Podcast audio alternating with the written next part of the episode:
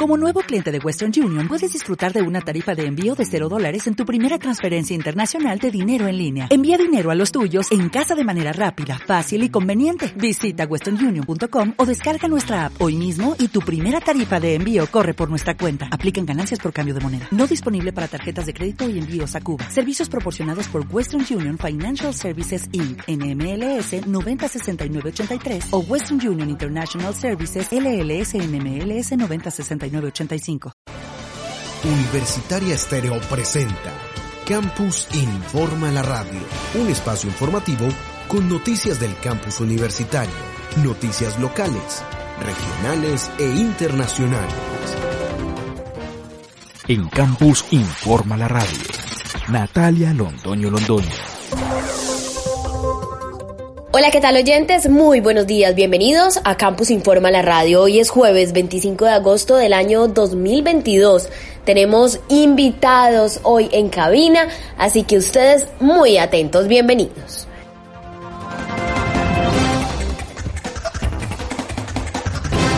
La Universidad Tecnológica de Pereira, institución con acreditación de alta calidad, informa que tiene abiertas las inscripciones para la maestría en investigación de operaciones y estadística, maestría con acreditación nacional de alta calidad SNA, código SNIES 279 e internacionalmente acreditada con el sello europeo EUREIS. Mayores informes al teléfono 66 313 7372 o al correo electrónico ioe@utp.edu.co. La Universidad Tecnológica de Pereira es una institución institución con acreditación de alta calidad vigilada por el Ministerio de Educación Nacional.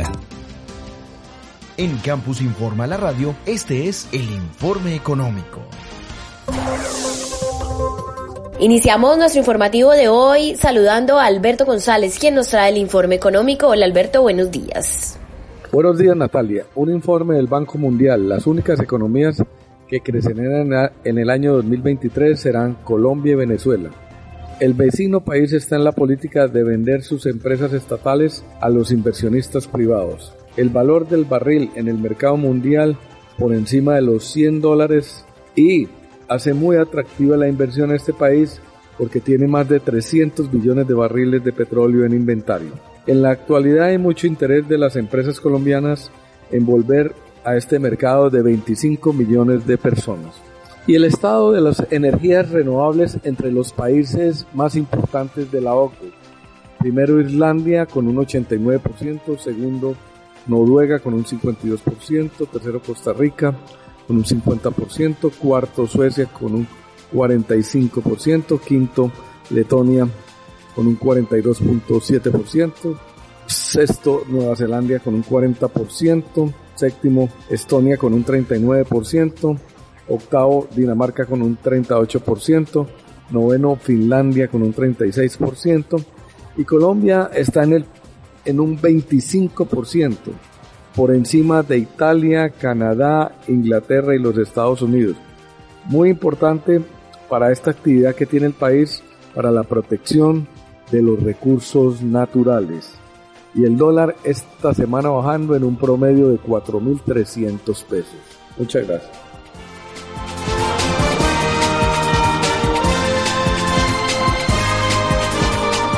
Llega Expo Cajas 2022, el segundo encuentro de servicios sociales y oferta turística de las cajas de compensación. Con Familiar te invita a este gran evento de ciudad donde encontrarás eventos académicos, ferias de servicio, de empleo, vivienda y emprendimiento, muestras de turismo nacional y regional, actividades culturales y mucho más. No te lo pierdas. Te esperamos en Expo Futuro, Pereira, primero y 2 de septiembre. Unidos hacemos más. Vigilado Supersubsidio.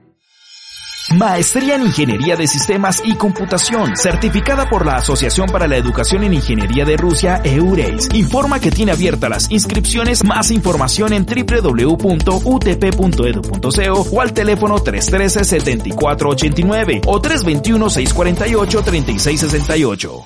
Vive la UTP, un mundo de inagotables experiencias. Institución de Educación Superior, vigilada por el Ministerio de Educación Nacional. Campus Informa la Radio.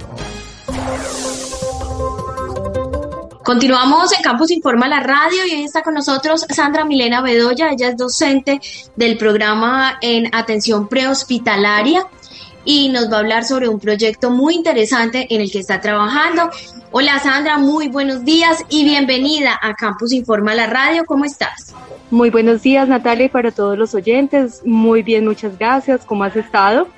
Súper bien, afortunadamente. Sandra, cuéntanos de qué se trata este proyecto, cómo nace la idea y quién está trabajando en él.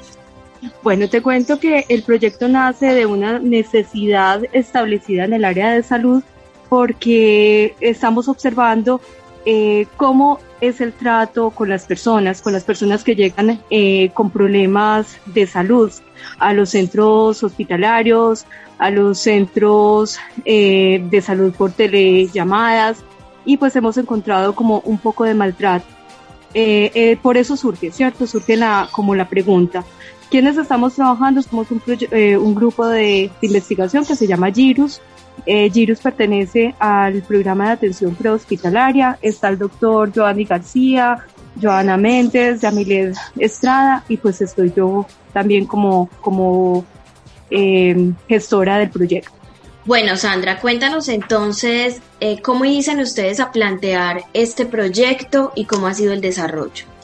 Bueno, nosotros eh, en un momento dado, pues fue en pandemia, fue en el panorama eh, de pandemia fuerte, donde estábamos en confinamiento, y dijimos, bueno, listo, ¿cómo nosotros hacemos una atención eh, humanizada a través de los medios como el teléfono, como internet? Y bueno, de allí surge la estrategia. La estrategia, nosotros venimos trabajando simulación clínica de alta fidelidad eh, ya bastante tiempito, hace aproximadamente unos seis años más o menos, donde pues hemos hecho escenarios realistas eh, donde los participantes pues están allí eh, sometidos, digámoslo así, a un escenario de atención, de ayuda inmediata. Y dijimos, listo, esto en la parte de presencialidad pues suena muy bien porque colocábamos la sangre, colocábamos el humo, colocábamos la bulla, colocábamos todo, el escenario completo y cómo esto se puede trasladar a la parte de teleatención. Entonces nos surgió la idea de hacer pacientes simulados para poder eh, llevar a cabalidad los efectos de esa intervención y que sea una intervención con un trato digno para las personas y también humanizada para ellos. Y pues de ahí surge como toda la idea y fue muy exitoso. Cuéntanos un poco de las prácticas de este proyecto, cómo son, o la investigación como tal real del proyecto, cómo se desarrolla. Bueno, nosotros primero que todo tenemos que entender que el ser humano es una persona eh, íntegra, es decir, debe, hacer debe ser asistido integralmente, donde tengamos en cuenta eh, la parte emocional, la parte física, la parte fisiológica, todos esos aspectos, ¿cierto? Pero también tenemos que entender que es una persona que es consciente, que, que, tiene una conciencia y que ese personal de salud también tiene que estar capacitado para poder entender estas, eh, digamos, diversidades ante el ser humano como tal, para tener una comprensión mucho más justa y que ellos son sujetos políticos de derechos. Eso es como lo primero. Eh, es importante, ¿por qué? Porque pues tenemos que dignificar al ser humano, tenemos que eh, hacer que el personal de salud también se capacite para entender esta importancia de cómo eh, efectuar esa, esa atención al usuario o al paciente que llega ante ellos para brindarles la confianza necesaria, una atención con alta calidad y con eficacia y con eficiencia. Eh, también es importante entender que el personal de salud eh, tiene que comprender las habilidades emocionales de los pacientes, pero para poder entender esas habilidades emocionales de los pacientes, pues tienen que tener ellos también unas habilidades eh, innatas y ellos tienen que tener eh, habilidades comunicativas, de sensibilización y desarrollar conciencia de que en algún momento ellos también pueden llegar a ser parte de, de los usuarios, ¿cierto? Ser ya no los que van a atender, sino los que van a ser atendidos. Entonces, pues debido a esto es que es, que es la importancia del proyecto. Dentro del planteamiento del problema que nosotros pues desarrollamos y encontramos en la literatura es que muchos de los, de los estudios eh, le apuntaban a que los pacientes, la percepción de los pacientes era que era una atención eh, deshumanizada, era una atención donde no se crean vínculos, era una atención donde la importancia es la parte económica, más no el ser humano. Esa era la percepción de los pacientes y por eso ah, para nosotros era importante trabajarlo. Em, dentro del contexto nacional encontramos que el 95.4% de los, habitantes pues manifiestan que están atendidos o que pertenecen a una seguridad social en salud. Esa cobertura no tenemos duda de que existe y que está pero la, la, percepción de ellos no es con la cobertura, sino con la atención, ¿cierto? Que a veces se sienten maltratados dentro de los centros de intrahospitalarios.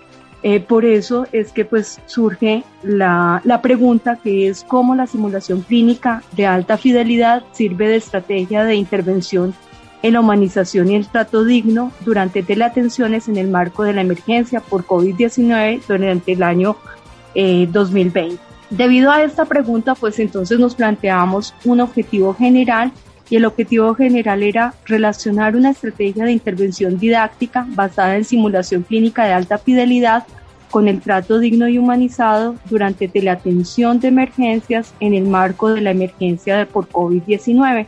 Y para esto nosotros primero diseñamos e implementamos una estrategia pedagógica basada en simulación clínica, pero pues con teleatención incluida, ¿cierto?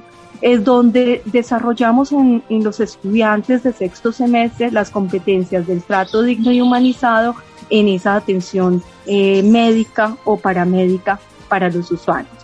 Y después era comprender los posibles cambios de los modelos explicativos sobre el trato humanizado de esos estudiantes que se exponían a la simulación clínica de alta fidelidad con casos reales mediados por las TICs.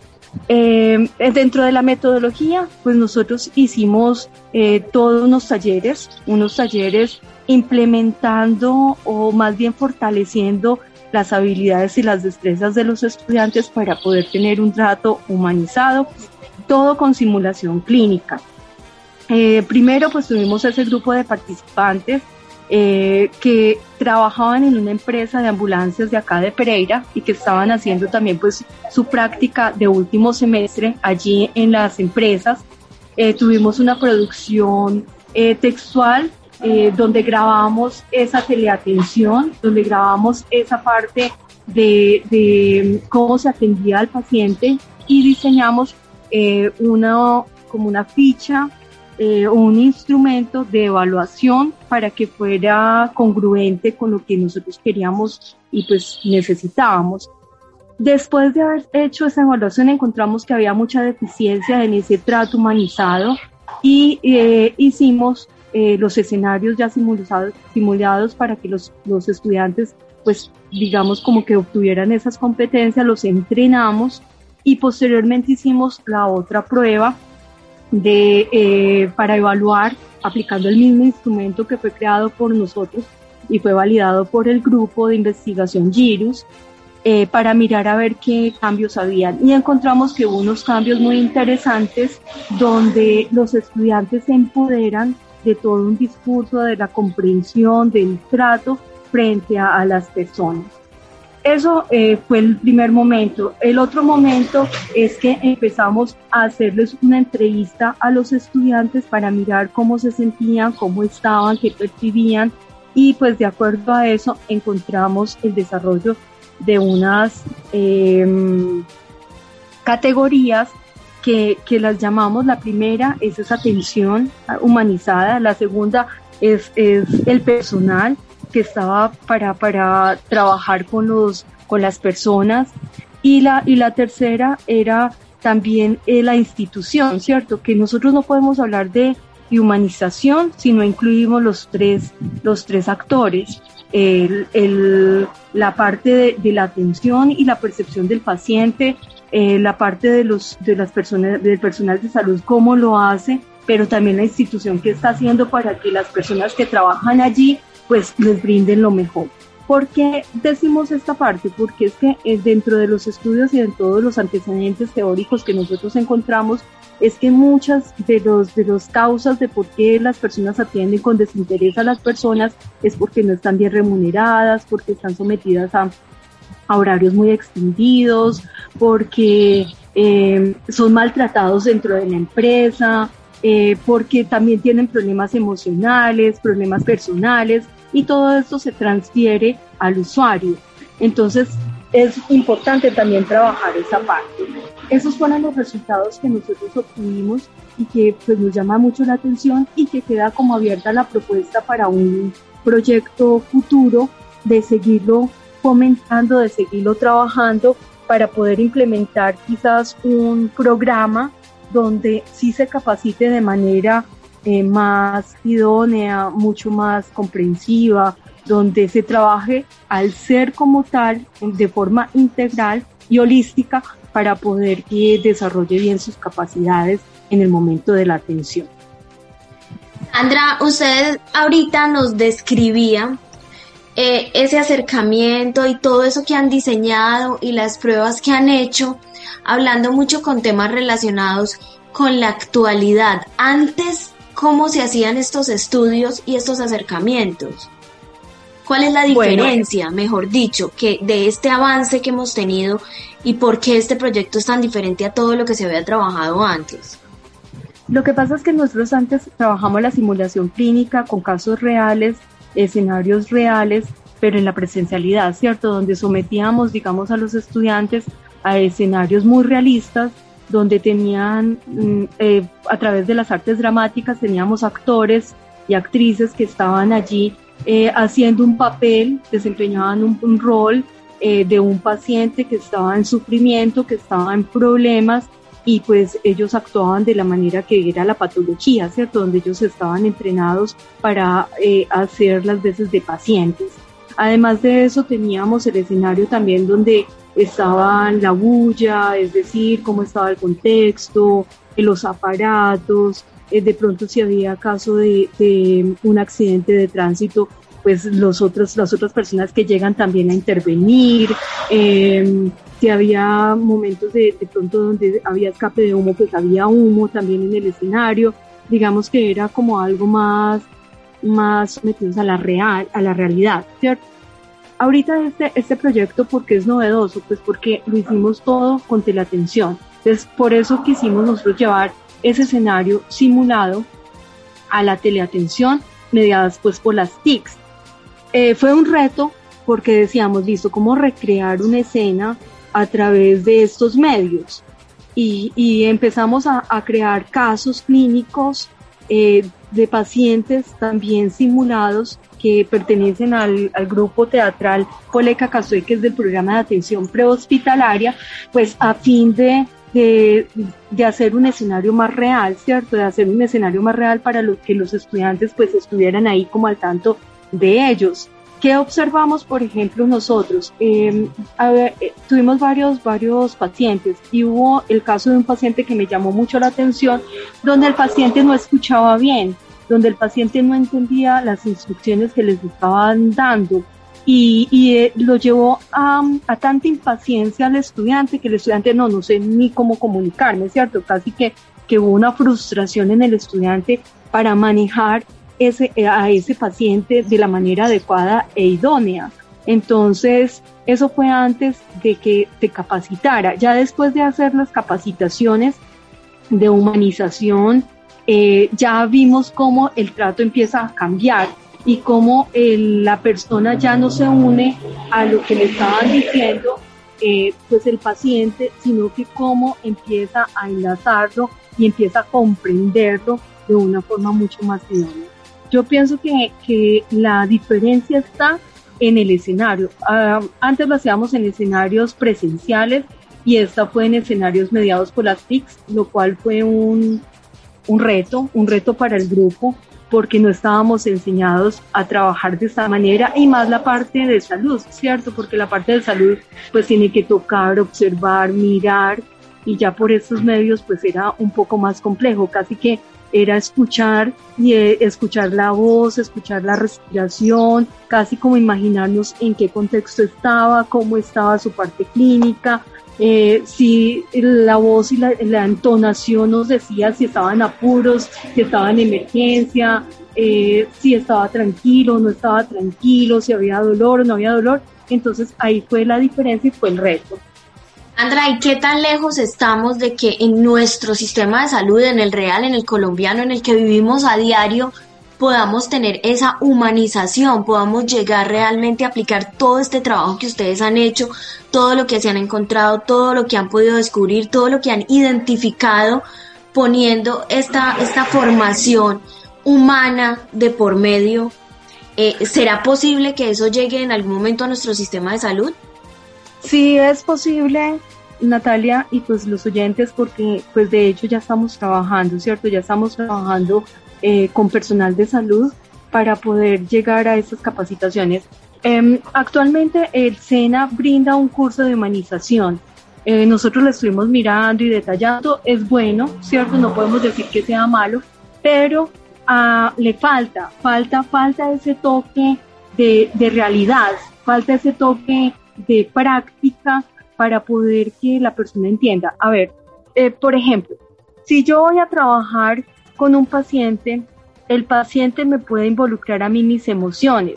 Si yo no me trabajo mis emociones, pues yo me voy a unir a la ira del paciente, me voy a unir al dolor del paciente y no lo voy a atender de manera adecuada, ¿cierto? Entonces, la, facilidad de estos escenarios es esa. Con el SENA, nosotros que vimos, eh, ellos sí tienen el curso, lo tienen bien, pero es un curso formal, un curso donde ellos ven las, eh, unos temas estudia los temas y hasta ahí llega, ¿cierto? Con nosotros, pues es, es, esa entrega desde los escenarios reales. Eh, fácil no es porque son muchas instituciones, pero por lo menos ya está hablando del tema. Eh, con familiar lo está hablando, el Secretaría de Salud ya lo está hablando, ya se está comentando. Entonces, pues ya es empezar a divulgar, ¿cierto? Mucho más fuerte toda esta atención humanizada. A mí me llama mucho la atención que nosotros hablemos de humanización en salud en un escenario donde estamos trabajando con seres humanos, ¿cierto? A, mí eso siempre me ha causado un ruido muy grande porque se supone que nosotros deberíamos ya interiorizar, somos seres humanos, ¿cierto? Pero, pero no, eh, manejar nuestra propia emoción, nuestro propio sufrimiento, nuestro propio malestar, pues no es fácil, ¿cierto?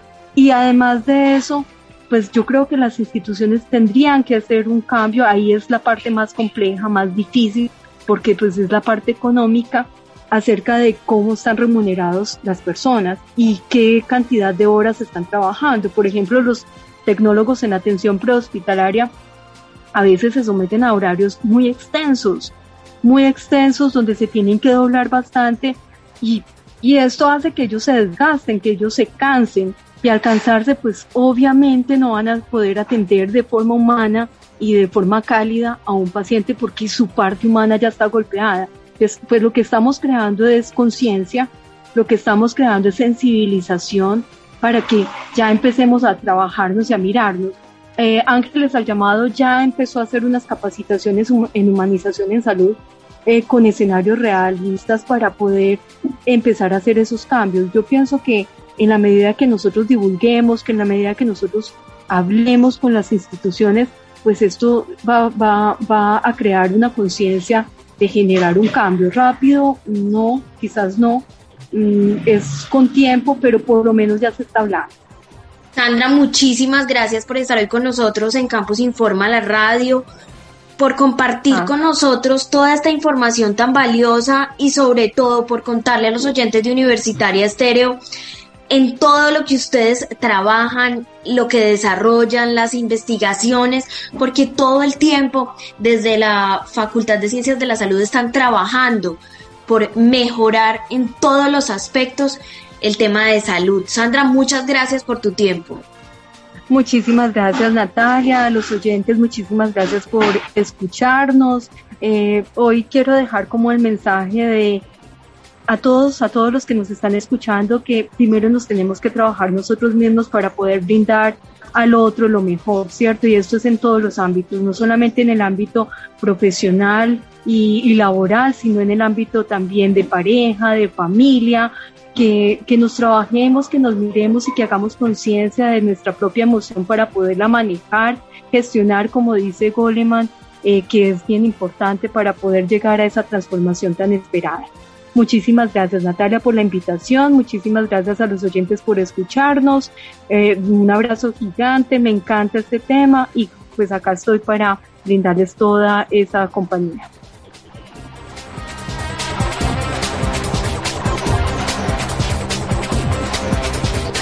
La Universidad Tecnológica de Pereira, institución con acreditación de alta calidad, informa que tiene abiertas las inscripciones para la Maestría en Investigación de Operaciones y Estadística, Maestría con acreditación nacional de alta calidad SNA, código SNIES 279 e internacionalmente acreditada con el sello europeo EUREIS. Mayores informes al teléfono 66 313 7372 o al correo electrónico ioe@utp.edu.co. La Universidad Tecnológica de Pereira es una institución institución con acreditación de alta calidad vigilada por el Ministerio de Educación Nacional. Llega Expo Cajas 2022, el segundo encuentro de servicios sociales y oferta turística de las cajas de compensación. Con Familiar te invita a este gran evento de ciudad donde encontrarás eventos académicos, ferias de servicio, de empleo, vivienda y emprendimiento, muestras de turismo nacional y regional, actividades culturales y mucho más. No te lo pierdas. Te esperamos en Expo Futuro, Pereira, primero y 2 de septiembre. Unidos hacemos más. Vigilado Supersubsidio. Escuchas. Campus Informa la radio. Continuamos en Campus Informa la radio y hoy jueves tenemos un evento muy importante en la Universidad Tecnológica de Pereira. Para que nos cuente de qué se trata, a quién estamos invitando y cómo vamos a poder participar las mujeres, saludo a María Paula Loaiza López. María Paula, buenos días, bienvenida. Cuéntanos cuál es el nombre del semillero de investigación del que nos vas a hablar hoy y cuál es la invitación que tenemos para todos los oyentes. Bienvenida. Hola Natalia, muy buenos días. Primero que todo, muchas gracias por este espacio. Y así es, Join Developer es un semillero de investigación y comunidad de mujeres que se enfoca en líneas de trabajo tecnológicas y que tiene como fin incentivar la participación de las mujeres y las niñas la tecnología y en la ciencia. Y de este modo ayudar a disminuir la brecha de género en la STEM, es decir, los campos de la ciencia, la tecnología, la ingeniería y las matemáticas. La invitación es para hoy 25 de agosto en el edificio 15D 205 acá en la UTP a las 5 de la tarde para todas las mujeres y las personas que se sientan identificadas con nuestro trabajo para que se animen a ser miembros del semillero y a explorar un mundo de retos con nosotras. Los y las esperamos.